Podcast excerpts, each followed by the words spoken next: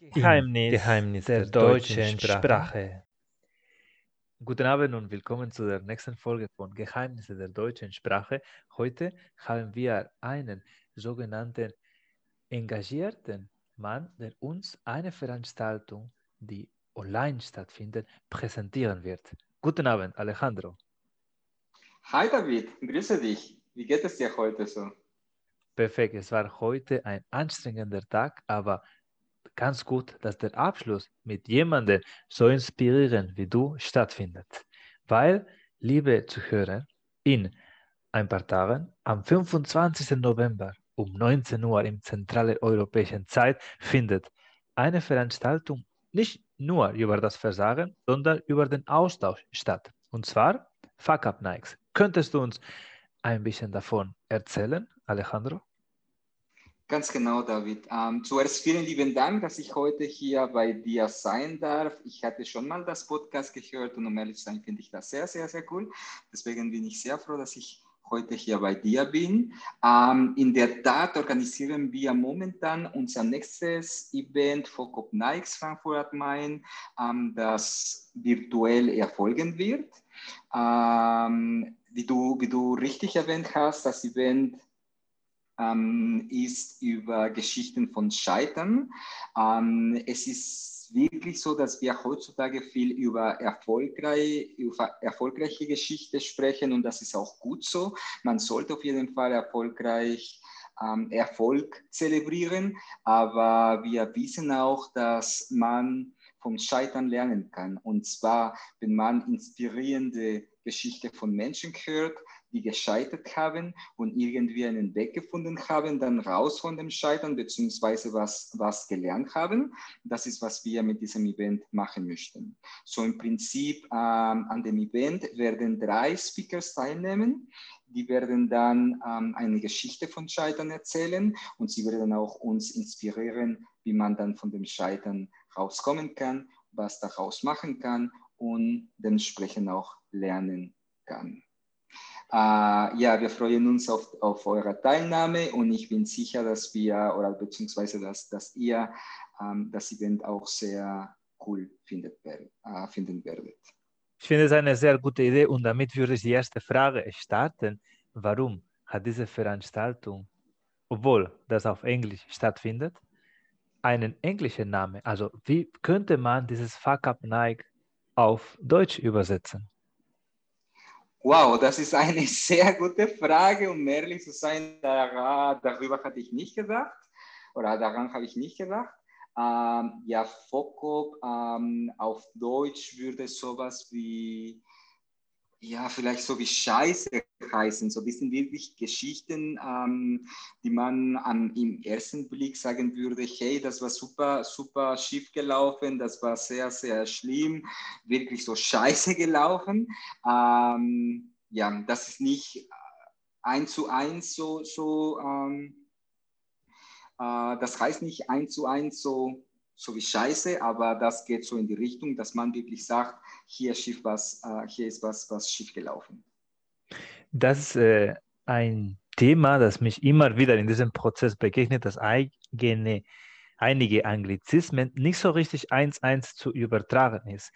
Manchmal kommt für mich als Vorstellung, machen das überhaupt die Deutschen, also dieses Fuck up, dieses äh, dieses Äußerung ne, von diesem Versagen, von diesem Scheitern. Und zweitens, das klingt irgendwie, das, das hängt oder das hakt, wenn man das ja Versagen, äh, Versammlung, Nacht oder so sagt, statt so dieses ganz visuelles oder bildhaftes Wort, ne, dieses Fuck up. Und, und entsprechend würde mich noch äh, interessieren, wie ist ein Bezug zu der deutschen Sprache? Genau, so du hast, du hast bereits erwähnt, das Event wird jetzt auf, auf Englisch ähm, durchgeführt. Ähm, und das war so geplant, ähm, damit wir auch mehr Menschen erreichen können. Wir sehen auch, dass viele Startups äh, bzw. Entrepreneurs ähm, vielleicht äh, noch Deutsch lernen, ähm, beziehungsweise vielleicht die deutsche Sprache nicht so gut äh, beherrschen. Deswegen organisieren wir das Event auf, auf Englisch. Ich muss auch sagen, dass das Event ähm, ein globales Event ist. Das heißt, das Event wird in verschiedenen Städten, in verschiedenen Sprachen durchgeführt. Aber natürlich, momentan ist so Englisch ein bisschen die, die Sprache ja, die Sprache, die die meisten Menschen ähm, sprechen. Deswegen wird das so organisiert. Ähm, du hast aber komplett recht. Äh, wir haben auch das Event oder wir, wir planen das Event ähm, in den kommenden Monaten auch auf Deutsch zu, zu, durchzuführen, damit wir auch ähm, sicherstellen können, dass die deutsche Sprechige äh, teilnehmen können, beziehungsweise dass, dass sie sich wohlfühlen. Das heißt, dass die auch geschlossen sind in diesem Produkt, finde ich passend. Und meine letzte Frage wäre noch vor dem Prüfungsverfahren. Wie hast du am effizientesten Deutsch gelernt? Ähm, ja, so in meinem Fall war es ein bisschen so, ich hatte eine lange Beziehung und dadurch habe ich auch viel ähm, mit meinem Partner damals äh, gelernt und mit seiner Familie, mit seinen Freunden und so weiter. So mir hat es viel geholfen, dass, dass ich dann äh, mit meinem Partner, äh, dass ich mich sehr schnell und sehr, ja, sehr gut integrieren konnte. Was ich äh, für die Menschen, die, die diese Gelegenheit nicht haben, dann natürlich es ist es ist vielleicht ein, ein anderer Weg. Ähm, Sie könnten auch einen anderen Weg nehmen und zwar mit Freunden. Ich würde wirklich sagen, ähm, es ist bequemer natürlich, wenn man dann auf, auf Englisch spricht oder auf Spanisch in unserem Fall. Ähm, aber man muss wirklich achten, dass man raus von dem Comfortzone sozusagen kommt und dass man auch ähm, so, so bald wie möglich oder so, so oft wie möglich dann nur Deutsch spricht und zwar mit Freunden und, oder in einer Beziehung, so wie, so wie es mein, mein Fall war. Das heißt, die Sprache zu beleben, zu leben, zu erleben und einfach äh, zu üben im Alltag, nicht nur so während der Arbeit, ist entscheidend für diese, natürlich für oder für das Beherrschen. Besten Dank erstmal für diese Einführung. Und jetzt gehen wir zu diesem Vortragteil, in dem du mir ein Thema vorschlägst, worüber ich fünf Minuten einen Vortrag halten soll. Welches Thema wäre es denn, Alejandro? Genau, so ich glaube, du weißt Bescheid, dass es gestern bzw. heute noch ähm, die, die Wahl in den USA durchgeführt wird. So, ich habe gedacht, das wäre das perfekte Thema für heute. Und zwar, ich würde gerne von dir wissen, David, was du von der Wahl in den USA äh, was du denkst, beziehungsweise wie, wie kritisch bist du dann mit dem Thema Demokratie in den USA in diesen Jahren. Äh, wir wissen, dass das ist ein bisschen kompliziert oder heraus, äh, es, es gab die Herausforderung äh, mit dem aktuellen Präsident. Mir würde ich sehr interessieren zu, zu wissen, was, was du davon hältst, beziehungsweise was du denkst, dass in den kommenden Tagen und Wochen passieren wird. Prima, heute machen wir die Aufnahme am 4. November, während das noch nicht entschieden ist. Und wenn das veröffentlicht wird, werden wir eine Art von Zukunftskugel schauen. Lass mir, lass mir kurz nachdenken. Heute will ich mich mit dem Thema Demokratie in den USA befassen. Zuerst lassen Sie mich bitte aber einen kurzen Aufbau, kurz den Aufbau des Vortrags skizzieren. Und zwar, Zuerst werde ich über den heutigen Tag, heutigen Tag reden. Dann werde ich die Hintergründe von der, von der Wahl erklären, damit man noch nachvollziehen kann, was heute im Spiel steht. Darüber hinaus werde ich meine Stellung über das aktuelle politische System in der, den USA nehmen mit den aktuellen Herausforderungen dieser amerikanischen Gesellschaft. Und zuletzt werde ich noch meine persönliche Meinung dazu äußern. Erstmal ist es relevant zu wissen, dass heute, am 4. November, entschieden worden ist, wer der nächste Präsident USA von 2020 bis 2024 sein wird. Die USA hat Komplexität, dass die Bundesstaaten oder einige Bundesstaaten sehr relevant für diese Entscheidung sind. Es hängt auch davon ab, dort lediglich ein zweipolitisches System vorhanden ist. Das heißt, entweder die Republikaner mit Trump oder die Dem Demokraten mit Biden im Vordergrund regieren werden. Diese, dieses Beispiel spiegelt, wie polarisiert diese Gesellschaft in den USA zurzeit ist, da die beiden Meinungen ganz weit voneinander liegen. Das vorläufige Ergebnis hat auch gezeigt, dass die Gesellschaft einigermaßen gespalten ist, weil die meisten Staaten werden mit knapp 51, 52 Prozent bestimmt. In diesem System muss erwähnt werden, dass nur mit einer knappen Mehrheit werden die gesamte Abgeordnete Sitze erhalten. Anschließend ist es, bestehen ganz viele Bedenken, was der neue Präsident mit der bisherigen Herausforderungen der Welt machen wird. USA ist aus meiner Sicht nicht mehr die Macht, die vor 20 Jahren war. Jetzt besteht einen, eine riesige Konkurrenz durch Indien und durch China. Und in diesen Zeiten zählt, dass das Multilateralismus eine wesentliche Rolle und einen großen Einfluss hat und damit die USA noch eine Rolle spielen kann, muss sich auf Kompromisse einstellen. Beispiele von den letzten vier Jahren haben eher dagegen argumentiert, indem zum Beispiel Klimaverträge wurden storniert oder versucht zu stornieren oder dass bestimmte Migrationspolitiken oder Aspekte eher verleugnet worden sind. Das führt dazu, dass viele Menschen, die einen Wechsel wollen, sogar mit dem aktuellen System komplett abbrechen möchten.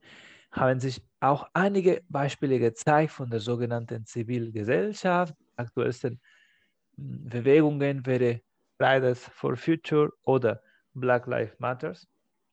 Und dort spüre ich, dass, eine, dass ein zunehmendes Misstrauen gegenüber der Politik in, der, in den USA besteht.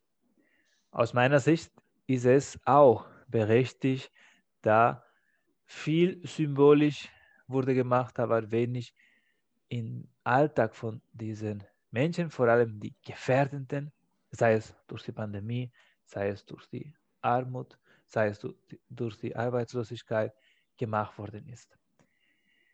Persönlich bin ich der Auffassung, dass diese Wahl wenig in der, Ro in der Rolle der USA in der Welt ändern wird. Darüber hinaus halte ich eine multilaterale Diskussion für erforderlich, damit alle an einen Strang ziehen, damit die aktuellen Probleme der Welt, wie zum Beispiel diese fehlende Einigkeit über den die Behandlung oder über die verschiedenen Ansätze, um diese pandemische Entwicklung zu mildern oder um die Ruine der Wirtschaft zu stoppen. Wesentlich wichtiger, als wer jetzt heute symbolisch diese USA äh, Sitz als Präsident haben wird. Optimismus ist immer eine Frage der Zeit. Ich hoffe, dass die USA, egal mit welchem Präsident, einfach eine neue Richtung in einem verträglichen Welt nehmen wird. Und so fasse ich das zusammen, dass die Demokratie sollte uns einleuchten, wie wichtig ist, dass sogar in, am heutigen Tag mit dieser Spaltung noch eine Chance entsteht, sich wieder zu vertragen. Ich bedanke mich für die Aufmerksamkeit und jetzt ist die Gelegenheit, Fragen zu stellen. So, vielen Dank, David. Ich hätte in der Tat zwei Fragen und die kommen von was du, was du kurz erzählt hast. Ähm, ich glaube, du hast von Polarisierung gesprochen und ich sehe das auch so, dass momentan ähm, Polarisierung nicht nur in den, in den USA, sondern auch in anderen Ländern in dieser Welt ähm, stattfindet. Ähm, Glaubst du, dass wir Polarisierung auch in Europa bzw. in Deutschland haben? Und falls ja, was, ähm, welche, äh, welche Gründe siehst du, siehst du dann von, äh, von, für diese Polarisierung in der Gesellschaft? Zuerst die zwei, wo ich gewohnt habe, sowohl Spanien als auch Deutschland, haben eine zunehmende Tendenz von polarisierenden Nachrichten. Viele Argumente sind aus meiner Sicht wenig rational. Es geht um Gefühle, es geht um Empfindungen.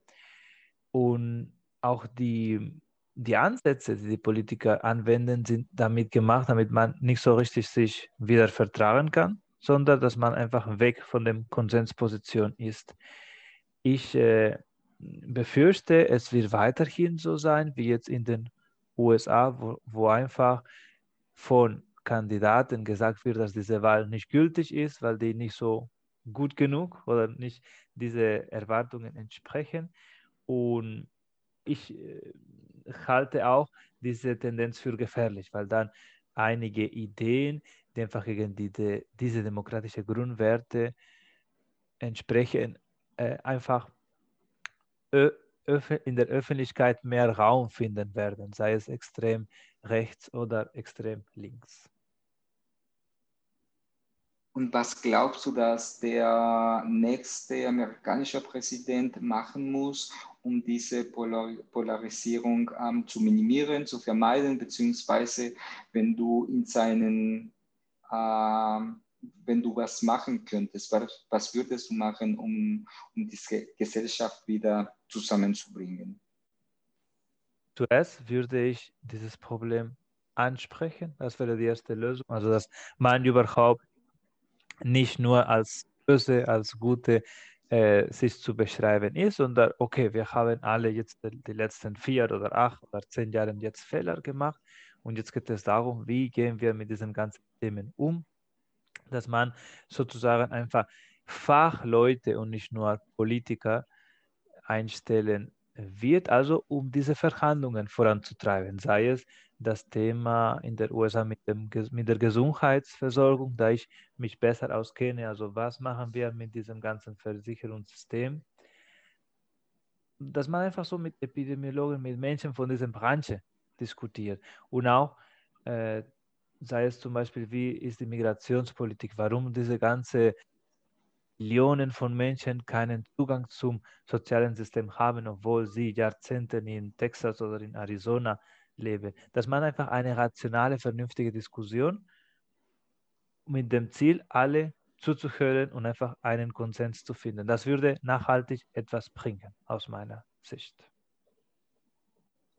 Sehr, sehr gut. Ich glaube, da bin ich total bei dir. Ja. Aber jetzt sollten wir andere Positionen vertreten, weil das Teil von der, der Teil von der Diskussion lässt das nicht zu, dass wir uns einig sind. Wenigstens am Anfang.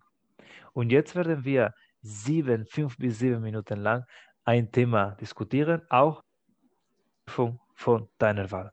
Okay, dann lass uns darüber sprechen. So, David, äh, das zweite Thema, das ich heute gebracht habe, ähm, ist Scheitern. Das ist auch ein bisschen, ähm, das geht auch so in die Richtung von dem, ähm, von dem Thema, das wir am Anfang des Podcasts gesprochen haben. So, ich werde dann, ich werde dann das Thema Scheitern dann vorschlagen.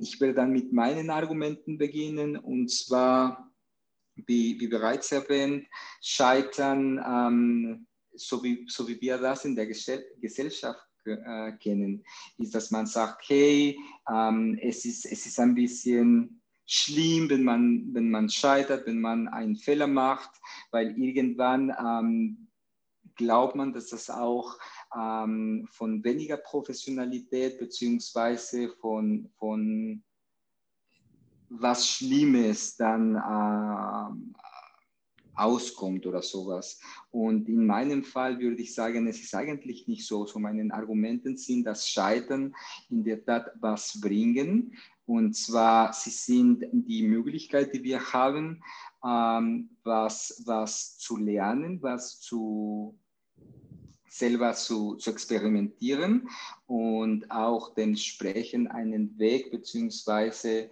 ähm, eine Lösung dann äh, zu finden und dadurch was Neues zu lernen und sicherzustellen, um sicherzustellen, dass wir diese Fehler in der Zukunft nicht mehr machen. Ich sehe deinen Punkt, das? dass Lernen nur mit Fehlern stattfinden kann. Es ist etwas anderes, wenn ich Fehler in einem, zum Beispiel in einem äh, Raum, also in einem Ausbildungszentrum, in einer Uni, in einer Schule zulasse, als wenn man das öffentlich macht. Und das finde ich sehr bedenklich, weil wenn ich ein Business hätte, einfach ein Unternehmen, und ich berichte über meine Fehler, meine äh, schwierige Umgang, mit äh, was, Kunden, mit der Steuer, mit Aufträgen, ich mache mich lächerlich für die Konkurrenz und auch für potenzielle neue Kunden. Also ich würde sagen, dass das eventuell sich selber in das Knie schießen ist, wenn man so offen über die eigenen Fehler spricht. Wäre es nicht denkbar, das in einem geschlossenen Rahmen zu machen, statt mit, durch eine Konferenz, wo jeder zu hören kann, was du gemacht hast?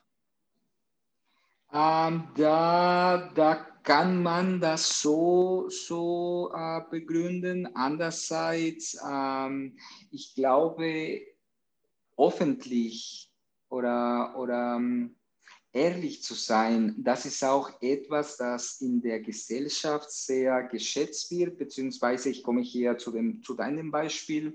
Ähm, was würde passieren, wenn, wenn ich zu meinen Fehlern stehe und dann sage ich, jawohl, ich habe den Fehler hier gemacht, ich mache mich lächerlich, so wie du, so wie du gesagt hast, vor Kunden, vor Konkurrenten, vor Mitarbeitern und so weiter.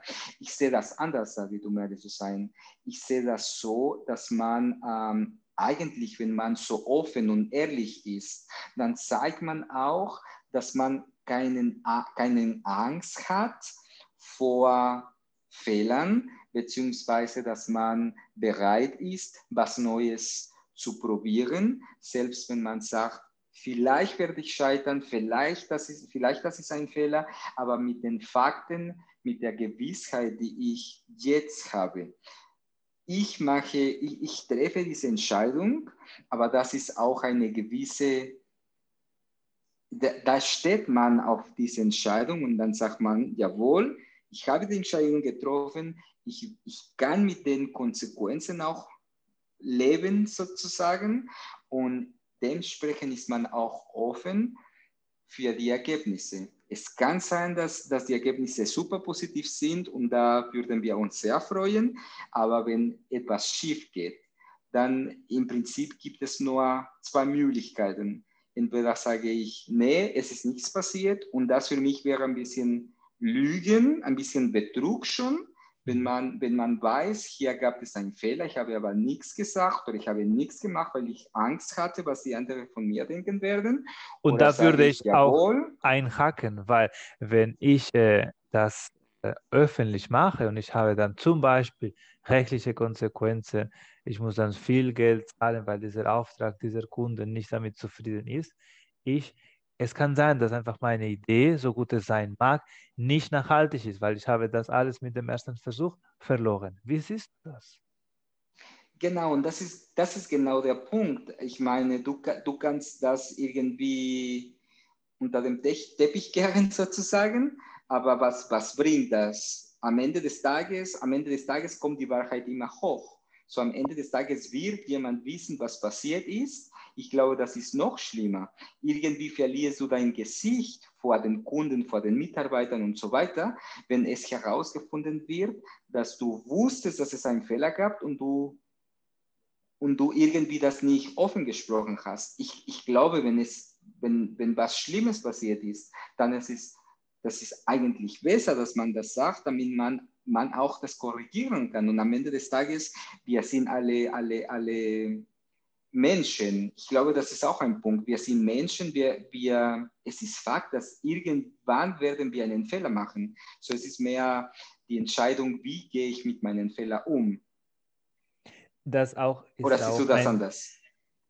Ist so, dass äh, wenn man diese Kultur in Deutschland betrachtet, es gibt so diesen Ausdruck, dass man gerne im Keller lacht und das hat auch damit zu tun, dass man nicht so offen über bestimmte Marken, über bestimmte so äh, genau Abweichungen von, von dem Standard spricht und da es so fest verankert und, äh, und Teil der Kultur ist, ist das schon eine gewisse Umstellung.